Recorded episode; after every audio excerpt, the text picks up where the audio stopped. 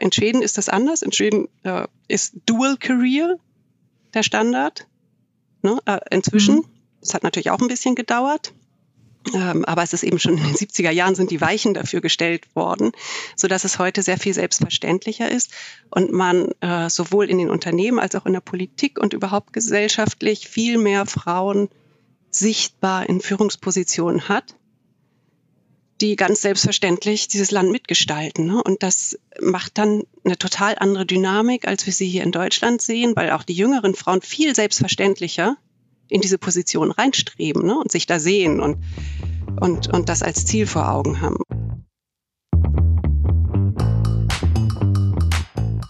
Willkommen bei unserem Podcast 5050 bei OMR.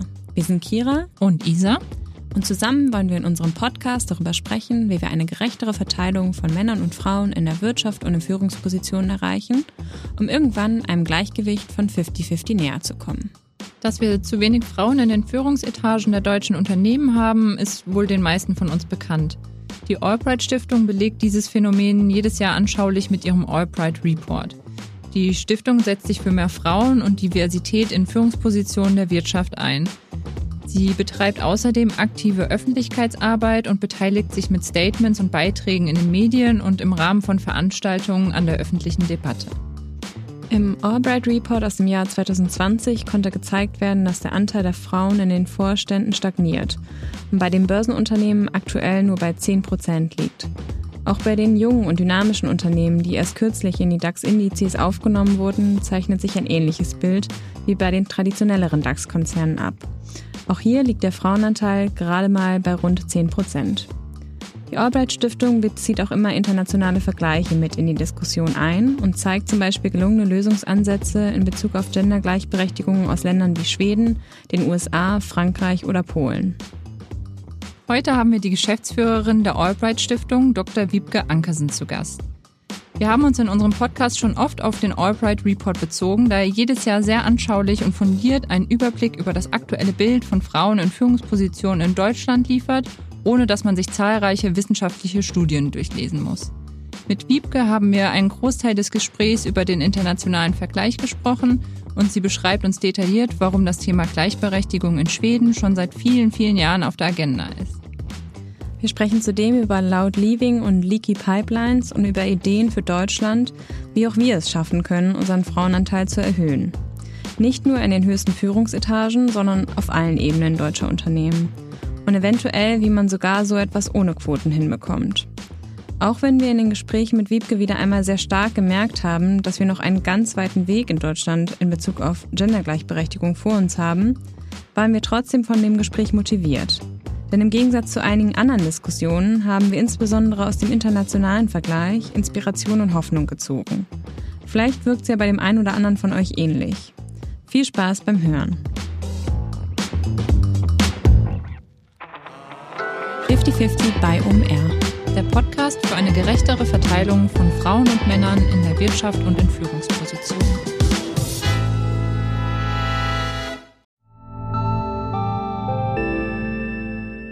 Werbung.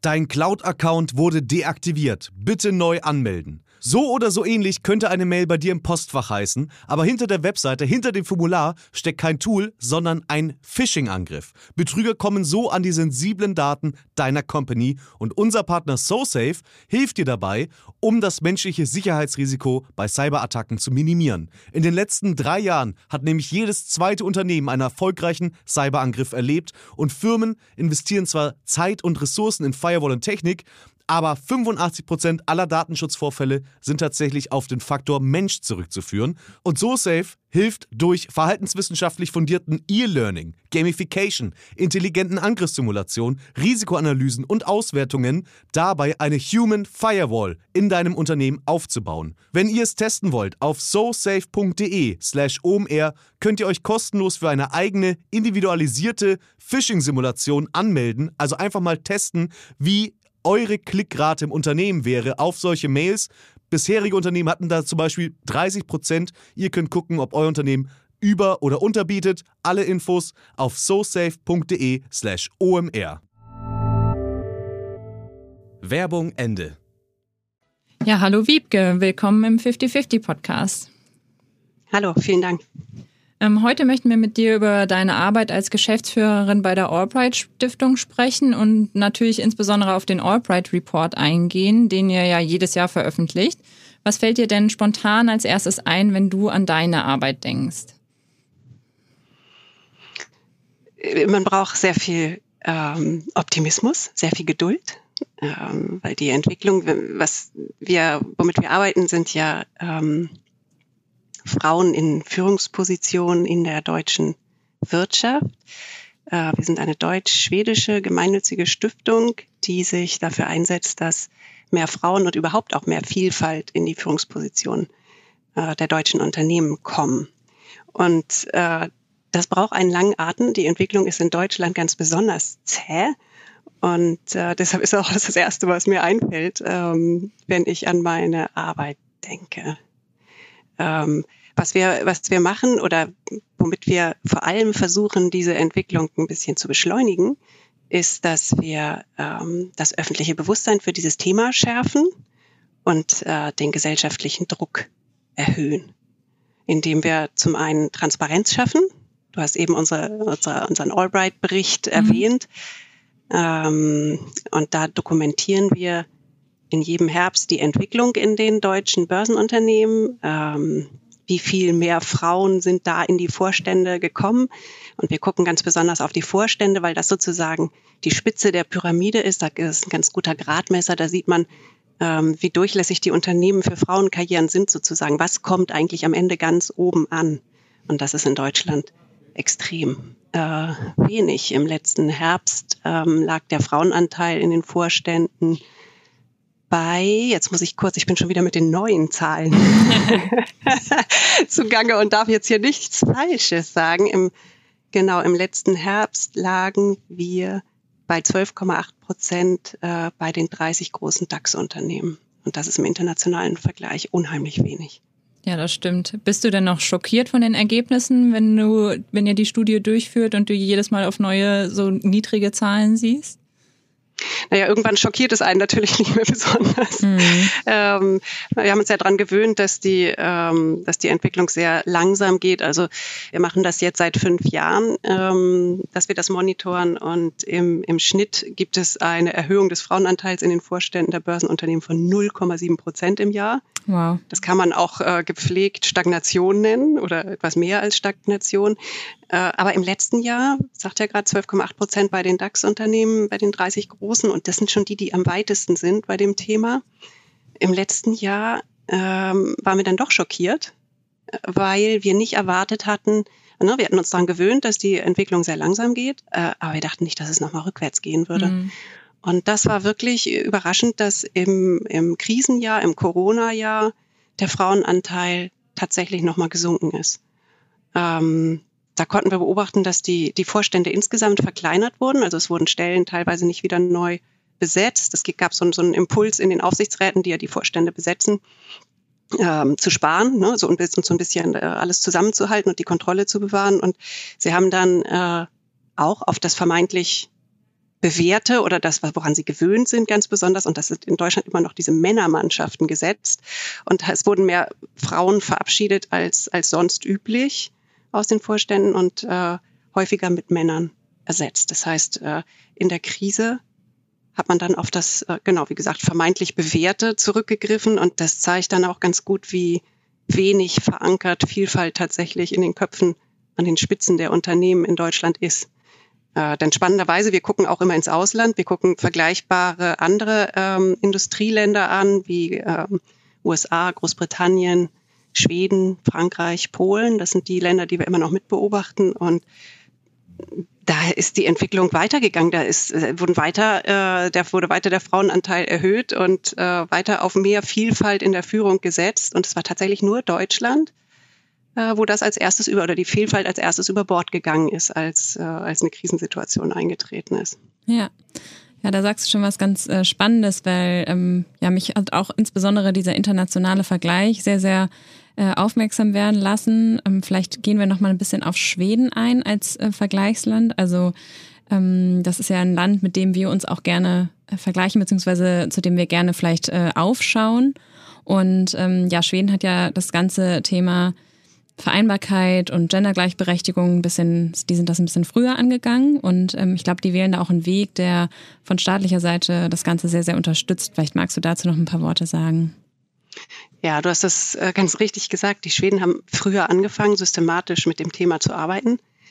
Ähm, da, das ist politisch so gewollt gewesen und man hat schon in den Ende der 60er, Anfang der 70er Jahre ganz viel damit gearbeitet. Man wollte die Frauen auf dem Arbeitsmarkt haben, auch weil, ähm, weil es einen Fachkräftemangel gab, so mhm. wie eben wie jetzt wieder. Gab es das damals ja schon mal. Und Deutschland hat damals in die Türkei geguckt und nach Italien und nach Jugoslawien und hat Fachkräfte aus dem Ausland ange, angeheuert. Und in Schweden hat man sich vor allem im eigenen Land umgeschaut und hat gesagt, unsere ganzen gut ausgebildeten Frauen, das ist ja volkswirtschaftlicher Unsinn, dass die alle als äh, gut ausgebildete Mütter zu Hause ihre Kinder betreuen. Das wollen wir nicht. Wir wollen die auf dem Arbeitsmarkt sehen und hat ähm, die Frauen damals schon auf den Arbeitsmarkt geholt, indem man das Ehegattensplitting abgeschafft hat. Mhm, sehr sinnvoll. Als erste und nee, als zweite Maßnahme. Die erste Maßnahme war tatsächlich erstmal die Situation zu schaffen, äh, dass überhaupt Männer und Frauen, wenn sie Kinder haben, beide arbeiten können ähm, und mindestens vollzeitnah arbeiten können. Das heißt, man hat erstmal die Kitas ausgebaut, fairerweise, ähm, so breit und qualitativ hochwertig, dass wirklich jeder seine Kinder da abgeben kann und mag.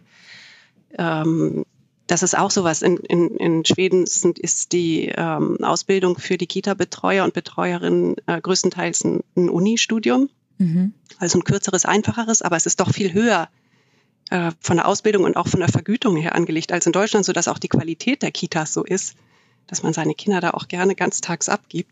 Toll, und ja. also man hat erstmal überhaupt ne, eine Situation geschaffen, dass die Frauen überhaupt ähm, wesentlich mehr arbeiten konnten und äh, hat dann das Ehegattensplitting abgeschafft, um diesen Anreiz wegzunehmen, ähm, sich diese die die Haus- und ähm, Erwerbsarbeit oder die Familien- und Erwerbsarbeit eben nicht partnerschaftlich aufzuteilen, so wie das in Deutschland jetzt die Norm ist. Ne? Wir haben ja eine ganz starke Norm in Deutschland von er macht Karriere, und sie verdient ein bisschen was hinzu. Mhm. Mindestens, zumindest wenn Kinder im Spiel sind. Ne? Dann ist das das Modell, des, ähm, was am akzeptiertesten ist, was dann in Umfragen auch immer wieder sowohl Männer als auch Frauen äh, am glücklichsten macht. Ne? Also es gibt ja so Umfragen, die sagen, Männer fühlen sich am wohlsten, wenn sie der Ernährer sind. Ja, natürlich, weil die Gesellschaft ihnen genau das honoriert. Ja. Das, äh, das ist das Anerkannte. Das ist deshalb auch der Weg des geringsten Widerstands und das, was die allermeisten automatisch machen. Und äh, in Schweden ist das anders. In Schweden äh, ist Dual Career der Standard. Ne? Äh, inzwischen. Mhm. Es mhm. hat natürlich auch ein bisschen gedauert. Ähm, aber es ist eben schon in den 70er Jahren sind die Weichen dafür gestellt worden, so dass es heute sehr viel selbstverständlicher ist und man äh, sowohl in den Unternehmen als auch in der Politik und überhaupt gesellschaftlich viel mehr Frauen sichtbar in Führungspositionen hat die ganz selbstverständlich dieses Land mitgestalten. Ne? Und das macht dann eine total andere Dynamik, als wir sie hier in Deutschland sehen, weil auch die jüngeren Frauen viel selbstverständlicher in diese Position reinstreben ne? und sich da sehen und, und, und das als Ziel vor Augen haben. Und ähm, das fehlt noch so ein bisschen in Deutschland. Da bräuchten wir noch mehr. Ne? Also wenn man erstmal eine mhm. bestimmte kritische Masse an Frauen da oben hat, ähm, die da mitgestalten und den Ton auch verändern, dann äh, wird es eben auch sehr viel selbstverständlicher, dass jüngere Frauen dem nachstreben. Also glaubst du, dass ähm, Deutschland im internationalen Vergleich so abfällt, weil einfach auch Vorbilder fehlen und die Strukturen nicht gegeben sind? Genau, es gibt mehrere Gründe. Manche sind sozusagen Hardware, wie fehlende Kita-Plätze, ähm, vor allem in, in, in Westdeutschland ähm, kann man, in der westdeutschen Provinz kann man ja seine Kinder immer noch nicht selbstverständlich bis, keine Ahnung, halb fünf oder so am Nachmittag betreut haben. Da, da gibt es noch gar nicht für alle, die wollen so einen Kita-Platz.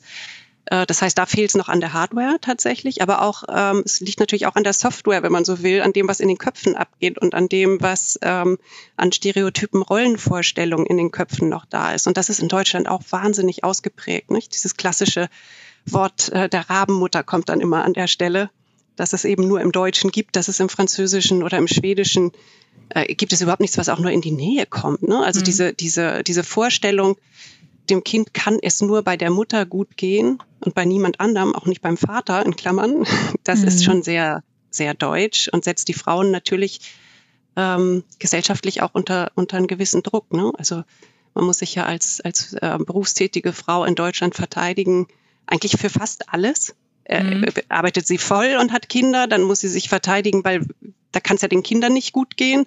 Arbeitet sie gar nicht, ist das auch nicht mehr in Ordnung. Davon sind wir ja weg, von der Norm, dass die Frau zu Hause ist und der Mann das Geld verdient, sondern was ich eben schon sagte, ne, das akzeptierte Modell in Deutschland ist, äh, er arbeitet voll und macht Karriere und sie macht so ein bisschen was, ja. verdient ein bisschen was hinzu. Und ähm, diese Norm ist unheimlich zäh und, und, und da muss man halt dran arbeiten, die aufzubrechen, damit wirklich jeder das machen kann, was er will. Äh, und nicht ähm, sozusagen sozial abgestraft wird, wenn er von dieser Norm abweicht. Also es sollte genauso möglich sein, für Väter in Teilzeit zu gehen, um, um für ihre Kinder da zu sein oder eine lange Elternzeit zu nehmen, wie es für Frauen möglich sein sollte, ähm, eine Karriere zu machen, wenn das, also eine Vollzeitkarriere zu machen, wenn es das ist, was sie möchte. Mhm. Ich finde dabei ganz, also zwei Aspekte ganz interessant. Und zwar zum einen, dass Schweden da einfach schon sehr, sehr lange dran arbeitet. Also auch ein bisschen bedingt natürlich dann durch den Fachkräftemangel. Ähm, aber dass es halt irgendwie echt schon seit vielen Jahren auf der Agenda ist und ähm, ja, vielleicht dann auch. Darf ich da nochmal ganz kurz einhaken? Das ist, war nicht nur der Fachkräftemangel, das war damals auch politischer Wille, dass Frauen die Gesellschaft und die Wirtschaft genauso mitgestalten mhm. wie Männer. Das war schon auch äh, ein politischer Wille, ne? Der ja. ähm, das, das, Schweden ist ja sehr lange sehr sozialdemokratisch ähm, regiert worden und auch relativ ungestört. In Deutschland hatten wir andere politische Kräfte, die viel konservativer ähm, auf, auf Familie und, und Erwerbstätigkeit und so geschaut haben als da. Mhm. Ja, danke. Das äh, hast du nochmal, glaube ich, ganz äh, richtig äh, gesagt und aufgeklärt, weil ich glaube, auch der zweite Aspekt ist dann natürlich auch der politische Wille und ähm, ja, die, ähm, der Staat, der da dann auch mithilft und ähm, mhm. das Thema angeht ähm, und was dabei auch dann ja dazu führt, eben, dass die Kitas ausgebaut werden und es einen höheren Stellenwert für diesen, diesen Beruf auch gibt. Ähm, finde ich auch ganz spannend. Ich glaube, insbesondere im Vergleich zu den USA, da ist es ja auch nochmal anders. Da haben wir zwar auch einen höheren Frauenanteil in der Wirtschaft und in Führungspositionen, aber das ist ja, glaube ich, auch privat geregelt, ne? dass sich viele irgendwie ja. Frauen und Familien ähm, dann eher eine private Nanny suchen. Das ähm, ist genau, auch das ein Weg, als, aber vielleicht als Vorbild nicht so gut. Ja, genau. Also da sind die deutsche und die schwedische Gesellschaft eben viel näher aneinander in den in den Vorstellungen, wie ähm, wie das gestaltet werden soll. Ne? Also in den, in den USA, genau, äh, sind noch mehr Frauen in der Wirtschaft in Führungspositionen als in Schweden.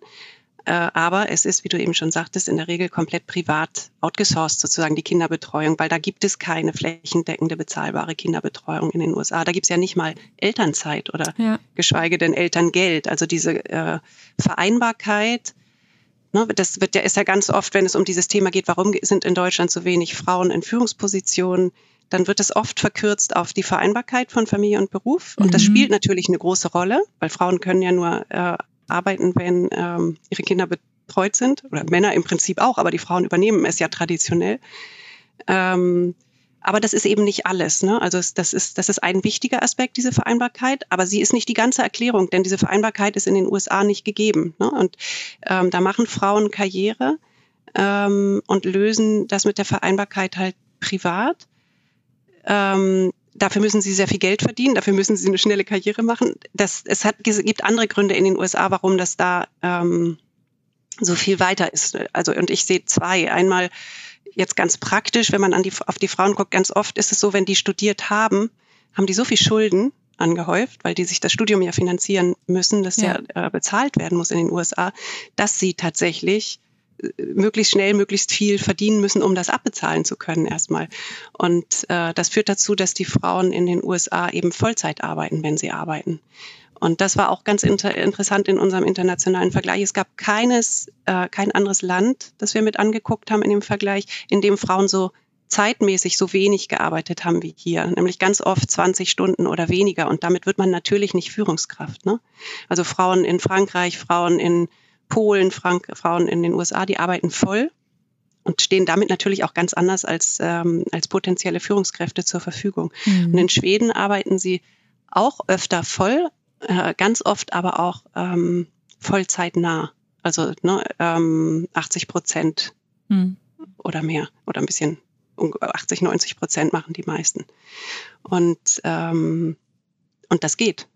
ganz gut. Ja, wobei es natürlich auch äh, wünschenswert wäre, wenn irgendwann in Teilzeit ähm, ja auch Führungsstellen mehr geschaffen werden oder auch in, in Sharing-Modellen und so weiter und so fort. Ja. Aber ähm, ja, das ist gerade auch noch ein bisschen Genau, da schwierig. ist ja auch einiges in Bewegung gekommen. Und was in Schweden eben noch ähm, am Drumherum äh, so gut ist, ist, dass sowohl der Staat als auch die Unternehmen, wie ich schon sagte, darauf eingestellt sind oder davon ausgehen, dass ähm, in Familien Vater und Mutter arbeiten und mindestens vollzeitnah arbeiten. Und dementsprechend ähm, ist die Arbeitskultur so, dass man ein Recht hat auf Privatleben, sage ich mal.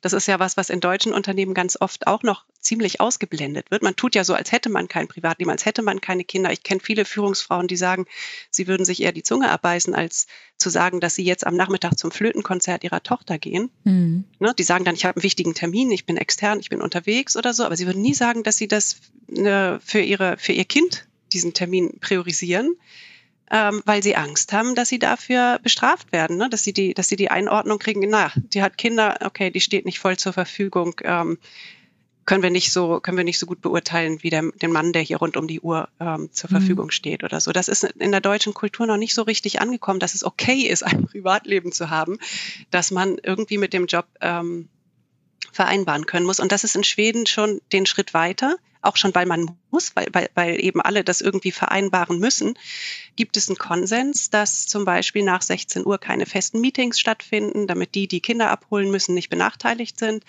Ähm, der Chef geht pünktlich mit dem, was sie laut Leaving nennen. Er geht laut, höher und sichtbar für alle Angestellten und signalisiert, es ist in Ordnung, jetzt Feier zum Abend, Abend zu machen. Ihr könnt nach Hause gehen. Ihr müsst hier nicht nur sitzen, weil der Chef noch sitzt. Ähm, äh, das, ne, es ist in Ordnung, ein Privatleben zu haben und das ähm, funktioniert ganz gut. Mhm. Und lustigerweise ähm, hat es auch keinen ähm, Einbruch gegeben bei der Produktivität in den Unternehmen. Also die schwedische Wirtschaft wächst weiterhin, sie wächst stärker als die deutsche, ähm, obwohl es diese ganz gute Balance gibt zwischen, zwischen äh, Job und Privatleben.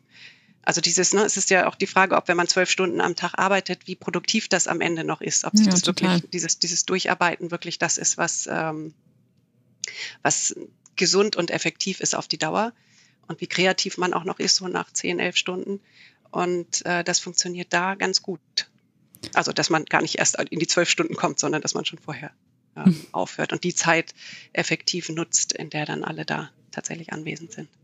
Würdest du denn sagen, dass, ähm, also für mich hört sich das jetzt gerade so ein bisschen an, dass es ähm, staatlich vorgegeben werden muss in gewisser Art und Weise und ähm, Barrieren abgebaut werden müssen und ähm, ja, vielleicht sowas wie der Kita-Ausbau vorangetrieben werden muss, Ehegattensplitting und so weiter, diese ganzen limitierenden Faktoren und dass dann irgendwann die Gesellschaft nachzieht und auch, auch irgendwie mhm. dann so der Konsens sich ergibt, dass es irgendwie ein guter und normaler Status quo ist, dass nun mal irgendwie Frauen in der Führung sind und dass Frauen auch Vollzeit arbeiten und Kinder haben dürfen. Bist du der Meinung, dass das in der Reihenfolge stattfinden muss oder ist das jetzt zu pauschal? Ja, ganz oft ist es, glaube ich, so, dass man die, äh, die, die, die Leitplanken richtig setzen muss und die Köpfe kommen dann hinterher. Mhm der Staat kann natürlich ein paar wichtige Weichen stellen und so falsche Anreize wegnehmen und richtige Anreize setzen. Es gibt ja noch mehr Instrumente. Man kann ja auch ähm, die Elternzeit noch anders verteilen. Das ist ja ein, ein, staatliches Instrument, das man nutzen kann. Man kann ja sagen, es gibt mehr äh, Monate, die für die Väter reserviert sind, weil am Ende ähm, wird es eine, eine, eine bessere Balance zwischen Männer- und Frauenkarrieren auch immer nur geben, wenn, es ist ganz nüchtern und ganz einfach, äh, wenn Männer mehr in der Familie machen und Frauen mehr im Job machen können.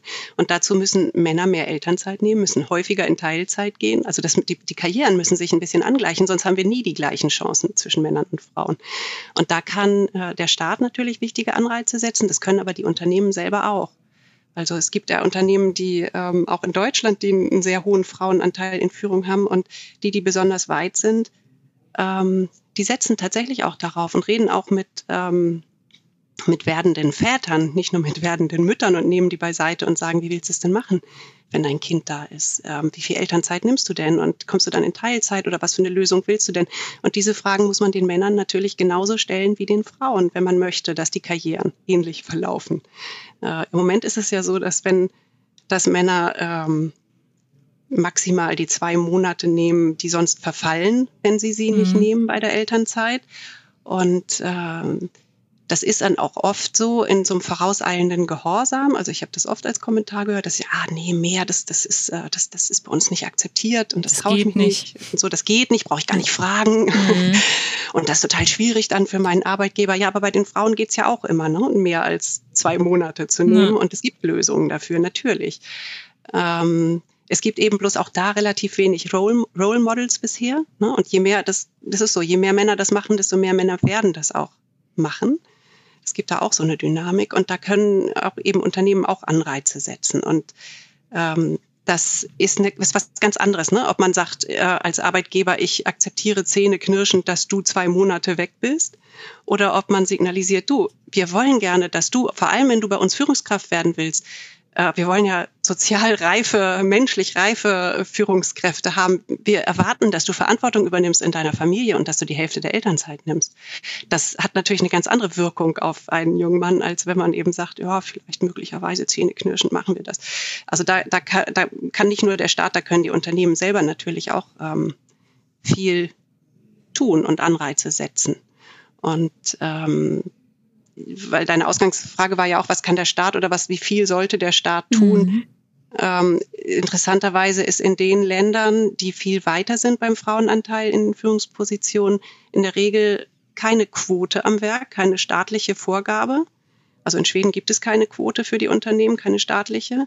Aber es gibt eine starke Vorbildfunktion des Staats. Also die öffentlichen Unternehmen in Schweden ähm, sind mit 40 Prozent Frauen in Führungspositionen besetzt. Und es gibt eine Stelle im Wirtschaftsministerium, die nichts anderes macht, als zu überwachen, dass das so ist und zuzusehen, dass in den Unternehmen ähm, eben annähernd die Hälfte der, ähm, der, des, der Führungsposition mit Frauen besetzt ist. Und das, da ist Deutschland natürlich ziemlich weit entfernt von da voranzugehen im öffentlichen Dienst ne, und zu sagen, wir als Staat machen das genauso. Das ist unsere Priorität. Das hat natürlich, mhm. wenn sie es machen würden, hätte das den großen Vorteil, dass sie einerseits zeigen, dass es geht. Das heißt ja vielerorts auch immer noch, äh, es gibt nicht genug Frauen, die da qualifiziert sind. Ja. Ähm, und das, da kann man wunderbar als Staat zeigen, natürlich sind die da, ne, indem man sie beruft und in die Positionen bringt. Man muss das nur wollen. Man muss sich nur diese Priorität setzen. Und das ist in Deutschland so noch nicht passiert. Ich würde noch mal ganz gerne auf den kürzlich ähm, veröffentlichten Albright Report eingehen. Das ist ja jetzt äh, tatsächlich erst äh, ganz jung geschehen. Und ähm, da habt ihr die Börsenneulinge untersucht. Ähm, das heißt, alle, die 2016 oder später in die DAX-Indizes ähm, aufgenommen wurden. Das sind 30 Unternehmen. Und ähm, ja, ihr habt äh, auch sehr anschaulich gezeigt, dass auch diese Unternehmen es versäumen, Diversität von Anfang an mit in ihre DNA einzubauen. Und ähm, ihr habt beschrieben, dass es unter anderem daran liegt, dass ähm, die Unternehmen das so rechtfertigen, dass sie einen Fokus auf schnelles Wachstum legen und ähm, das keine Zeit lässt für strategisch vielfältige Rekrutierung und Besetzung. Was sagst du zu diesem Argument? Ja, genau. Wir haben einfach, wir werden oft, oder ich kriege oft den Kommentar, wenn ich, äh, im Herbst gucken wir ja immer die, ähm, die 160 Börsenunternehmen an. Mhm. Und wenn die Diagnose kommt, dann werde ich oft gefragt, ja, aber jetzt die Jungen, die machen das doch anders, oder? Also da kommt doch jetzt was anderes nach. Das wird sich doch auswachsen, ja. dieser Frauenmangel. Und deshalb haben wir, und wir hatten das schon so im Gefühl, dass das so nicht richtig stimmt und haben dann deshalb auch nochmal nachgezählt. Das ist ja das, was wir als Stiftung machen, immer wieder Fakten auf den Tisch legen, damit man die, die Debatte auch versachlicht und weiß, worüber sprechen wir eigentlich. Und haben geguckt, ist das jetzt eigentlich so oder nicht? Und haben festgestellt, genau, diese neuen Unternehmen, die sehen jung und dynamisch aus. Die sind ja oft vorher Startups gewesen ja. und, und irgendwann brauchen sie noch mehr Kapital und gehen dann an die Börse die sehen jung und dynamisch aus auf den Bildern ähm, und, und geben sich auch so, aber sie wiederholen tatsächlich exakt denselben Fehler, mit denen äh, die Unternehmensgeneration vor ihnen jetzt kämpft, nämlich sie rekrutieren extrem homogene Mannschaften.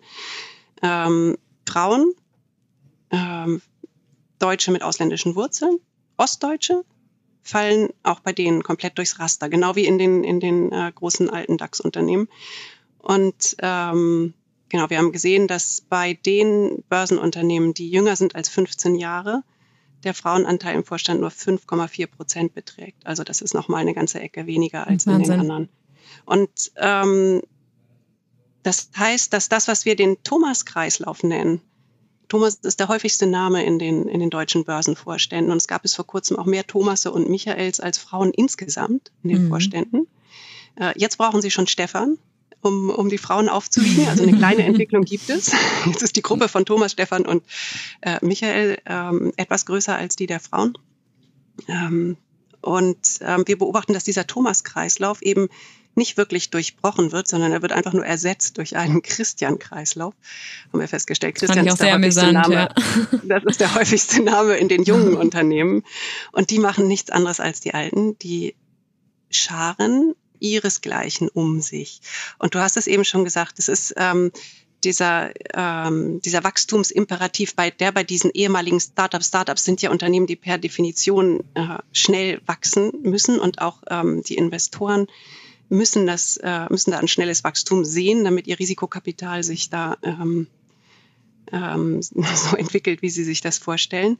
Und alles ist also auf dieses Wachstum ausgerichtet und äh, da wird dann eben schnell rekrutiert und äh, das begünstigt dieses Rekrutieren aus dem eigenen Netzwerk und diese Netzwerke dieser meist männlichen Gründer sind auch meist männlich. Und da wird eben nicht viel Energie darauf verwendet oder nicht auch nicht viel Ressourcen darauf verwendet, da strategisch ähm, vielfältig, nachhaltig zu rekrutieren, ne? sondern es muss schnell gehen und dann ist es jemand, dem man vertraut, dem kennt man aus dem Studium, ähm, der ist funktioniert wie man selber, äh, ist erstens angenehm, weil man braucht nicht viele Worte, man versteht sich halt, äh, man hat den gleichen Hintergrund. Das ist, das ist für den einzelnen Manager total angenehm, sich mit solchen Leuten zu umgeben. Es ist aber fürs Unternehmen nicht gesund, hm. ähm, weil einem eben eine Vielfalt der Perspektiven fehlt und gerade in diesen veränderlichen Zeiten, in denen wir ja leben, äh, braucht man diese Vielfalt der Perspektiven. Und die ist aber anstrengender. Und das wird eben in dieser, in dieser ersten Wachstumsphase ähm, ganz oft noch zur Seite geschoben oder sie können ihre können und wollen ihre Kräfte nicht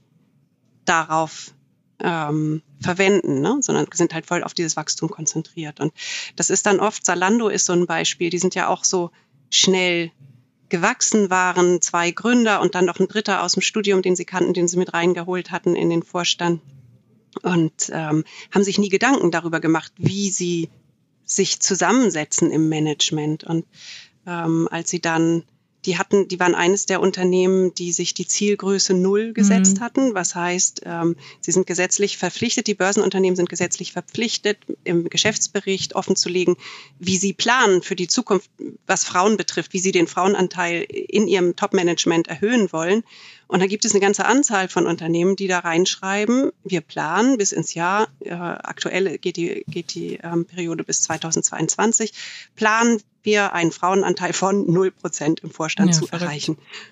Total, es liest sich so verrückt, wie es ist. Und ähm, weil das, dass man denkt, das ist ja eine Sache, wenn es eine Diagnose ist, dass man keine Frauen im Vorstand hat. Das kann ja mal passieren. Aber das als Ziel zu setzen, ist natürlich schon ziemlich absurd.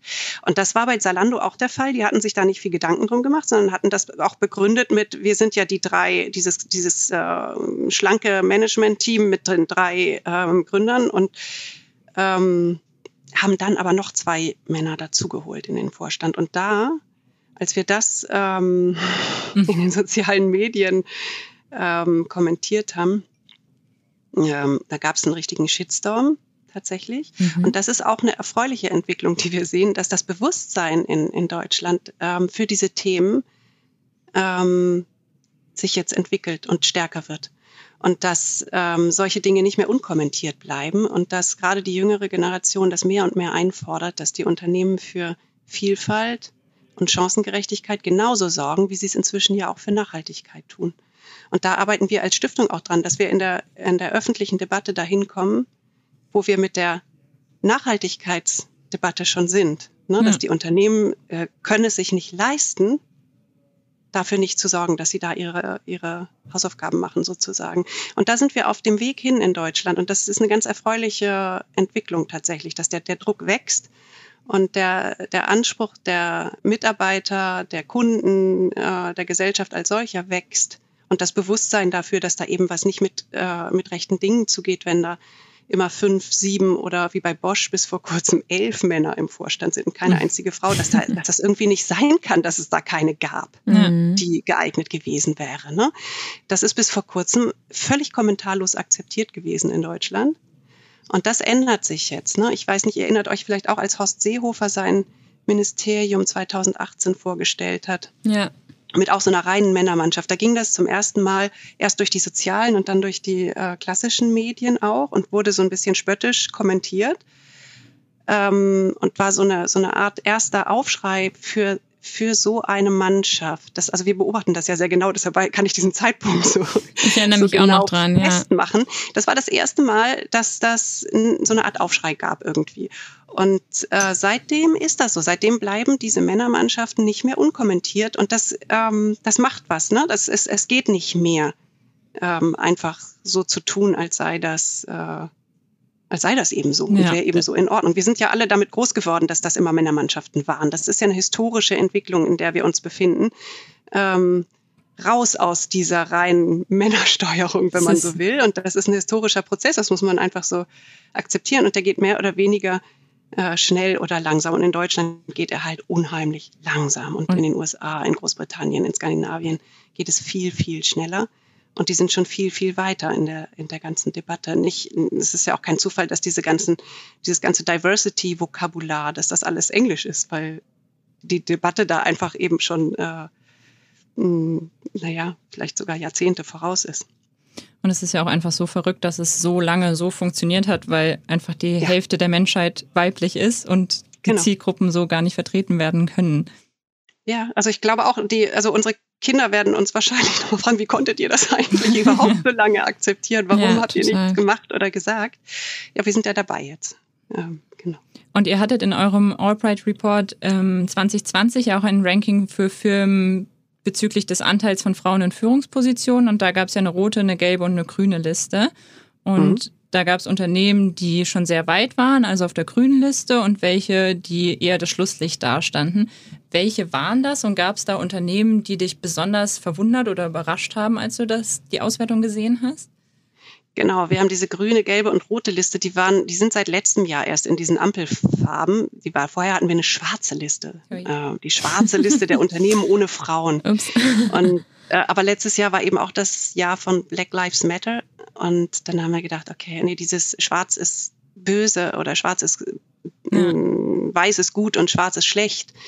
Ähm, müssen wir oder können wir so nicht mehr mittragen, dieses, äh, diese Wahrnehmung und sind dann auf dieses Ampelsystem umgestiegen und haben gesagt, grün sind die Unternehmen, die schon 40 Prozent oder mehr Frauen im Vorstand haben oder in der Unternehmensführung. Äh, die gelbe Liste, das sind die, die schon, die überhaupt Frauen in der Unternehmensführung haben, also auf der, im, im Vorstand. Und rot hat mir dann auch wieder ganz gut gefallen, die rote Liste, weil das ja auch äh, eine Liste von aussterbenden Arten ist in, in, in, anderen Zusammenhängen. Und wir sehr hoffen, dass das der Fall ist, dass diese Unternehmen ähm, nicht als solche aussterben, aber dass es immer weniger davon gibt, die keine Frauen ähm, im, im Top-Management haben. Und die mit Abstand längste Liste ist natürlich die rote in Deutschland. Also es waren im Herbst noch 101 Unternehmen von 160, die keine einzige Frau im Vorstand haben. Ähm, und da sind Unternehmen bei, äh, von denen man es auch nicht unbedingt erwarten würde. Und äh, genau eins, was sogar den, die Schnittmenge, weil du gerade fragtest, was hat dich besonders ähm, ähm, schockiert da oder überrascht, ist sowas wie Delivery Hero, die, was, die sind mit auf der roten Liste. Das ist eins von diesen jungen Unternehmen, das ist auch eins von den Unternehmen, die wir dann eben im Frühjahr jetzt angeguckt haben, diese, der jüngeren ähm, Nachkommenunternehmen in den, im, in den DAX-Indizes die so, die eben jung und dynamisch ähm, sind und sich geben und es aber in ihrer Struktur nicht sind, ne? also wo mhm. man von denen man das so nicht erwartet hätte. Aber und also mich, was mich schockiert, ist natürlich die schiere Menge der Unternehmen. Das ist immer noch, es ist nicht, es ist einfach äh, nicht nur ein großer Anteil, es ist weit, weit mehr als die Hälfte. Und man könnte es nicht mal auf Branchen man kann es nicht auf, nee, gar nicht, gar nicht, weil es sind auch Unternehmen dabei, so wie Hugo Boss oder so, wo man es auch nicht erwarten würde, weil man nicht gerade sagen kann, dass das eine Branche wäre, in der keine Frauen arbeiten oder wo es keine Frauen als Kunden ja. gibt oder so. Nee, die haben auch keine, keine einzige Frau. Und ähm, wohingegen es gibt genau drei Börsenunternehmen in Deutschland, die drei Frauen im Vorstand haben.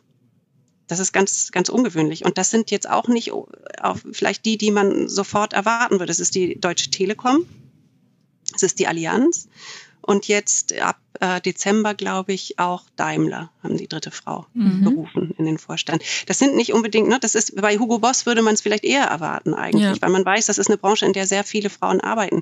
Bei Daimler äh, weiß man, es ist keine Branche, in der sehr viele Frauen arbeiten. Man weiß aber, es ist ein Unternehmen, das äh, mit dem Thema arbeitet und dem es wichtig ist, äh, eine gemischte Führung zu haben. Und ähm, genauso bei der Telekom, das ist ein Technikkonzern. Das ist auch nicht, äh, nicht das, was man ähm, wo man es vielleicht am allermeisten erwarten würde. Es ist aber ähm, ein Unternehmen, dem das wichtig ist und ähm, das ist das alles Entscheidende. Ne? Das ist das, was wir auch in unseren Berichten sehen. Es, es klappt in jeder Branche. Grundvoraussetzung ist, dass die Unternehmensleitung das will.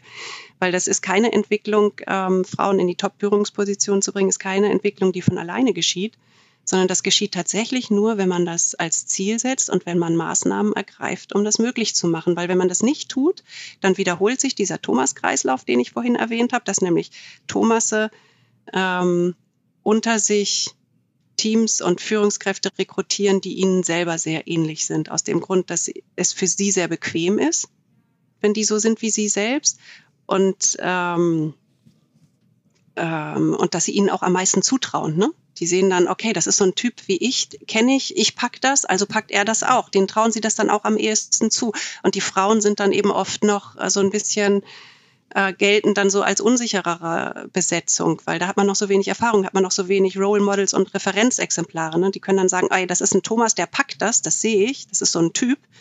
Äh, und bei den Frauen fehlt dann oft noch, dass man sagen kann, das ist eine Sabine, von der weiß ich das, die kann das, das ist, äh, ne, kenne ich mhm. doch die mhm. andere, ähm, kann ich einordnen. Und das fehlt bei den Frauen oft noch und deshalb ähm, funktioniert es eben nicht so ganz von alleine, dass sich da was ändert, sondern man muss ein bisschen nachhelfen, indem man die Mechanismen bewusst macht. Das ist ja was, womit unsere Stiftung auch arbeitet, dass wir versuchen, das Bewusstsein der Leute zu schärfen für die Mechanismen, die da wirksam sind, wie den Thomas-Kreislauf, dass man das auch weiß, dass man auch als Führungskraft dann in dem Moment, wo man eine Besetzung ähm, oder wo man eine Stelle besetzt, auch sich nochmal kurz fragt, Moment, will ich den jetzt, weil er so ist wie ich und weil das so angenehm ist für mich ist, oder will ich den, weil er wirklich der Beste für den Job ist? Mhm. Und wenn auch nur, wenn das nur erreicht ist, dass die Führungskraft sich dann diese Frage stellt, ne, ist das wirklich der Beste für den Job oder ist das nur der, der mir am angenehmsten ist, dann ist für die Frauen schon unheimlich viel erreicht, weil in dem Moment werden sie ganz oft aussortiert. Konfrontiert ihr denn die Unternehmen mit den äh, Zahlen und Fakten oder ähm, ja. und ja, wenn ja, wie reagieren die? Das ist, ja, das ist ganz spannend. Ähm, diese rote Liste, die schicken wir den Unternehmen zu oder mhm. beziehungsweise den ganzen Bericht, der da ja drumherum ist. Das ist ja ein Teil des, äh, des Herbstberichts, den wir immer machen, der jetzt auch dann Ende September, Anfang Oktober wieder rauskommt. Mhm. Jetzt, wir zählen gerade wieder. ähm, und dann schicken wir denen das in einem roten Umschlag mit einem freundlichen Brief dem CEO, oder dem Vorstandsvorsitzenden und schreiben ihnen, äh, ja, wir wissen ja, weil eigentlich haben ja alle Unternehmen inzwischen dieses Lippenbekenntnis, wir hätten ja gern mehr, mehr Frauen, aber kommt ja. dann ganz oft.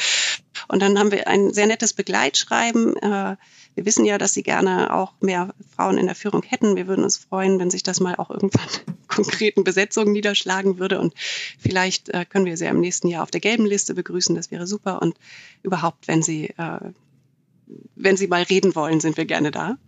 Also bieten ihnen natürlich einen Dialog an und das machen manche auch. Also wir, deshalb wissen wir ganz gut, dass die äh, ankommen bei den äh, bei der Zielgruppe sozusagen, ähm, weil die sich teilweise dann zurückmelden und wir haben sehr sehr gute Hintergrundgespräche geführt mit ähm, Aufsichtsratsvorsitzenden und Vorstandsvorsitzenden. Ähm, wo wir einfach äh, darüber geredet haben, was sind eigentlich die Herausforderungen und was hält sie denn eigentlich davon ab, äh, anders zu besetzen. Und ich glaube, da ist auch der ein oder andere Groschen schon gefallen in solchen Hintergrundgesprächen dann. Die sind dann natürlich vertraulich und man kann eben offen so ein bisschen darüber reden, ähm, ähm, wie bewusst oder nicht bewusst ihnen ihre Herausforderungen da eigentlich sind und überhaupt das ganze Thema, wie weit sie da schon sind. Und äh, manche sind da sehr offen für zu lernen ne? mhm. ne? und, und, zu, und, und auch Tipps zu kriegen, was kann ich denn tun? Äh, wenn die sagen, ja, die Frauen bewerben sich ja nicht bei uns, dann kann man ja durchaus Dinge tun, ja, äh, um, um, attraktiver zu werden für ja. Frauen und um, um auch weibliche Bewerbungen zu bekommen. Und da helfen wir natürlich auch gerne. Ja, das ist ja schon mal der erste Schritt in die richtige Richtung, wenn sich das Bewusstsein wenigstens genau. anpasst. Ich stelle mir in dem Moment gerade vor, wenn man so einen roten Umschlag bekommt oder ein Schreiben und irgendwie das so schwarz auf weiß liest, das ist schon, äh, ja, muss irgendwie sehr unangenehm sein und deshalb sehr, sehr stark, dass ihr das auch dann irgendwie bis in die letzte Instanz so durchführt und ähm, ja, die Unternehmen dann wirklich auch darauf aufmerksam macht. Mhm. Und was, was auch äh, sehr wirksam ist, das merken wir dann auch, die gucken natürlich auch, wo sind, wo ist meine, äh, meine Benchmark, wo mhm. sind die anderen? Und wenn man dann da irgendwo ganz unten auf der Liste rangiert und, äh, und die direkte, der direkte Wettbewerber ist wesentlich weiter, dann macht das auch was mit diesen äh, Unternehmensführern. Das, die wollen da nicht sein. Die wollen immer auf den Listen gerne oben sein. ja. Ihr ähm, analysiert im Albright Report ja Vorstände und Aufsichtsräte von DAX-Unternehmen. Das betrifft ja nur eine Handvoll Frauen. Ja. Inwiefern meinst du, dass euer Report und die ganze Diskussion um die Gender Equality auch Frauen auf anderen Ebenen hilft und inwiefern können diese ermutigt werden? Weil man hört ja schon oft, dass es sich um eine Elite-Diskussion handelt. Das tut, das ist natürlich ein bisschen eine Elite-Diskussion. In Deutschland ist es auch noch extrem, weil wir hier diese Quotendiskussion so lange gehabt haben, ne? um die, mhm. die Quoten für Aufsichtsräte und Vorstände, ähm, wo sehr viele Frauen sich gar nicht berührt von gefühlt haben, weil das einfach so weit weg ist und, und für sehr viele ja auch unerreichbar ist, diese Positionen. Und sie dann dachten, okay, was hat das denn mit mir zu tun? Das hat aber natürlich was äh, mit der Situation von allen Frauen in den Unternehmen zu tun weil wenn je mehr Frauen da oben mitgestalten und mhm. mit die Entscheidungen treffen, desto inklusiver wird ähm, die Kultur und werden auch die Strukturen, weil Frauen eben nochmal einen anderen Blick und ein anderes Bewusstsein da mit reinbringen. Und wenn erstmal so eine kritische Masse erreicht ist, dann können sie das auch viel selbstverständlicher mit berücksichtigen und umsetzen, als wenn man so die einzige Frau unter acht Männern ist. Da gibt es relativ wenig Gestaltungsmöglichkeit oder es ist sehr viel von der Frau verlangt, dann alles da oben verändern zu sollen.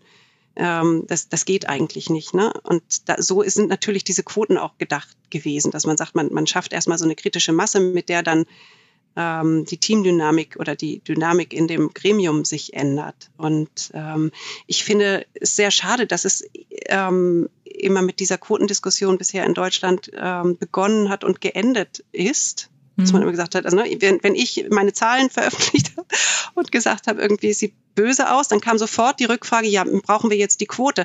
Ja, wir brauchen ganz andere Dinge über die Quote hinaus die kann vielleicht ein Instrument zur Veränderung sein, aber wenn wir nicht die anderen Dinge angehen, wie das, was ich sagte, diese ähm, stereotypen Rollenvorstellungen von er macht Karriere, sie verdient ein bisschen was hinzu und äh, keine Kitas und wenn wir alle diese anderen Dinge nicht angehen, dann wird sich äh, nachhaltig und dauerhaft auf den anderen Ebenen nichts ändern.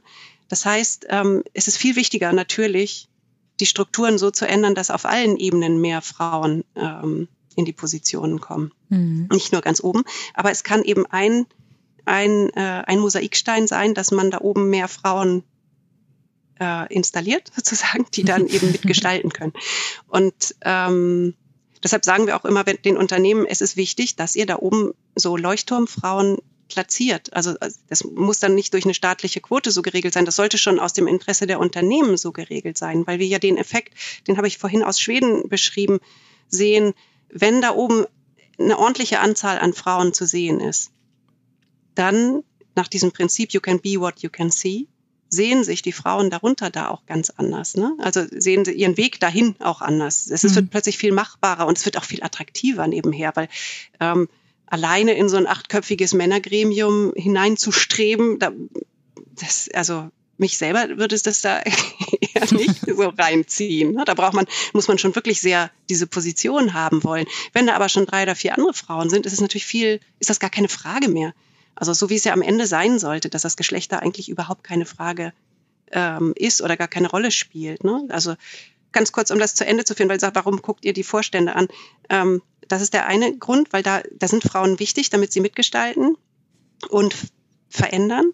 Und es ist natürlich auch ein Indikator, wir zählen das auch deshalb, ähm, weil es ein Indikator ist, wie die, mh, hm, wie gut das in den Unternehmen schon funktioniert. Ne? Was kommt oben an?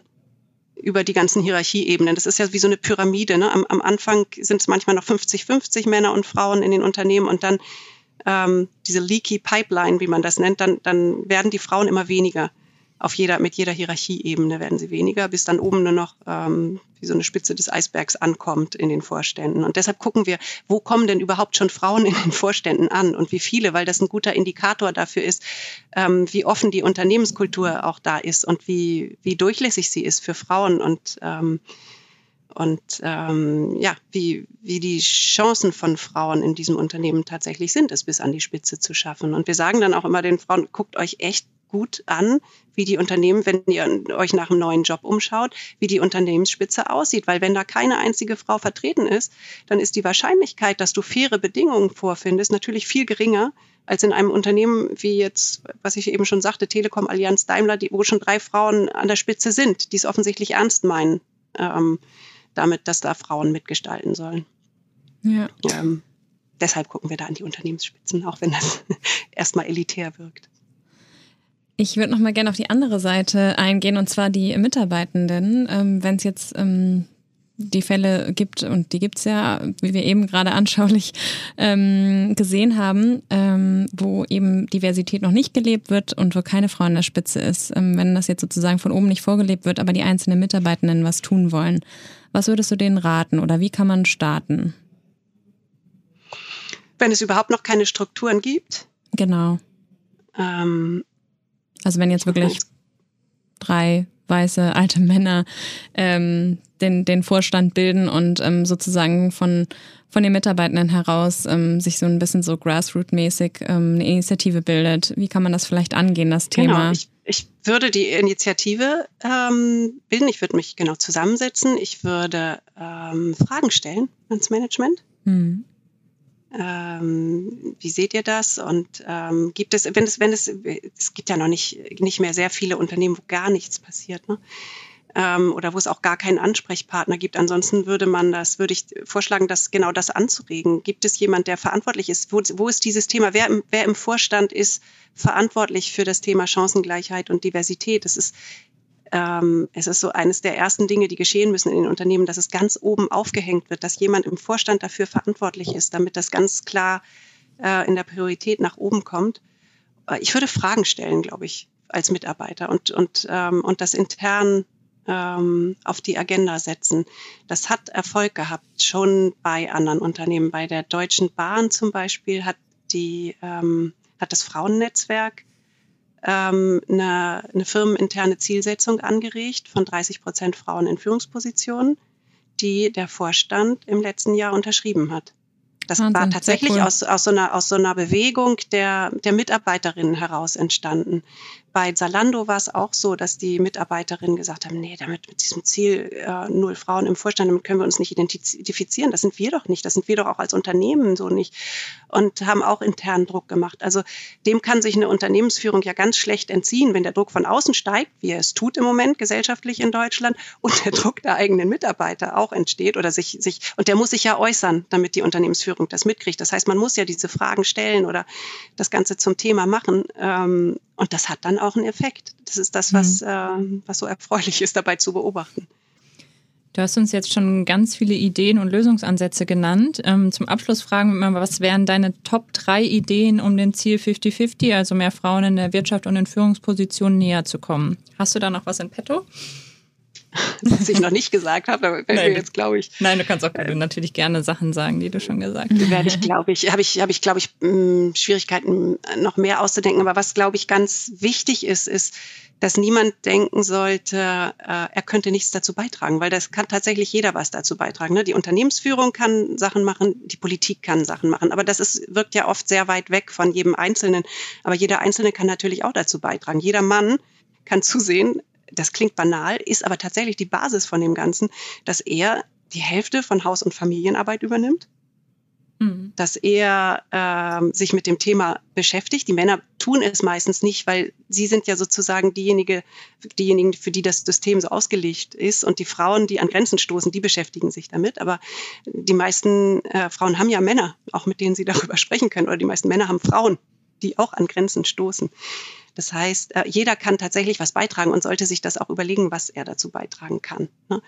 Ähm, vor allem die Männer, glaube ich, äh, aber auch die Frauen. Ähm, und ich glaube, das ist, das ist eine ganz wichtige Erkenntnis, dass man überlegen kann, was kann ich in meinem kleinen Umfeld tun, um die Situation besser zu machen. Ich glaube, das, das ist was, was in der Breite unheimlich wirksam sein kann. Ja, super. Vielen Dank dir.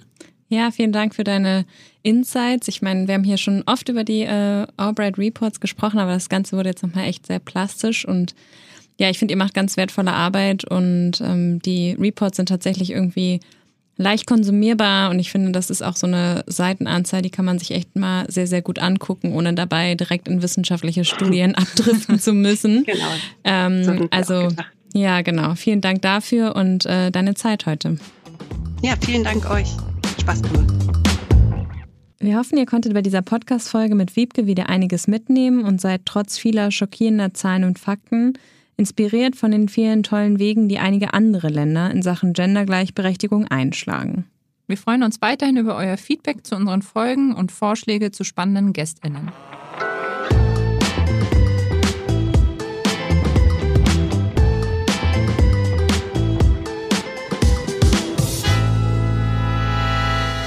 Dieser Podcast wird produziert von Podstars bei OMR.